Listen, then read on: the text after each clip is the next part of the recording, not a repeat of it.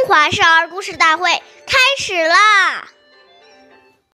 称尊长，勿呼名；对尊长，勿见能。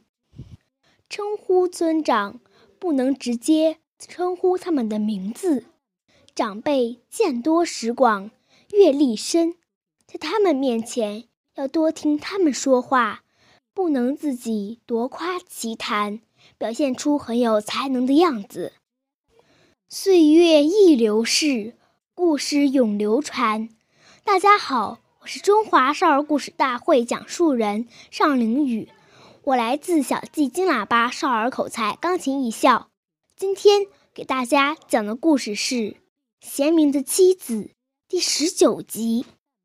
齐国宰相晏婴有位车夫叫吕成，他依仗主人的权势，非常骄傲自大。有一次，吕成回到家中，妻子表示要离开他。吕成很吃惊地问：“我为宰相赶车，多体面啊！不愁吃穿，你为什么要离开我呢？”妻子说：“你还知道自己是个车夫啊？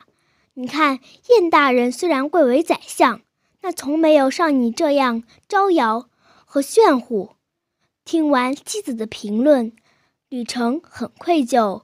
从此痛改前非。后来，在燕子的推会下，吕成当上了大夫。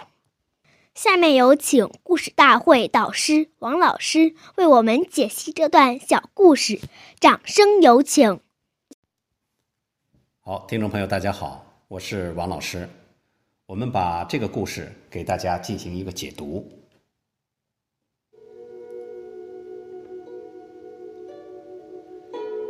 我们说，晚辈直呼长辈的名字是不礼貌的，是没有教养的表现。因此，要在称呼上从小就树立孩子长幼尊卑的态度，这样才能培养孩子谦虚的心态。如果孩子目无尊长，爱好表现，长辈就不愿意教他们了。古人很重视韬光养晦。一个人，即使你有才华，也不能在大庭广众之中故意卖弄，这是相当危险的。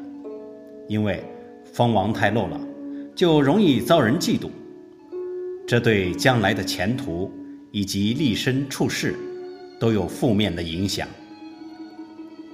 我们说，真正有德有才之人，久而久之，自然能获得大家的钦佩、爱戴。何必用表现自己来证明自己的才华呢？好，感谢您的收听，下期节目我们再会，我是王老师。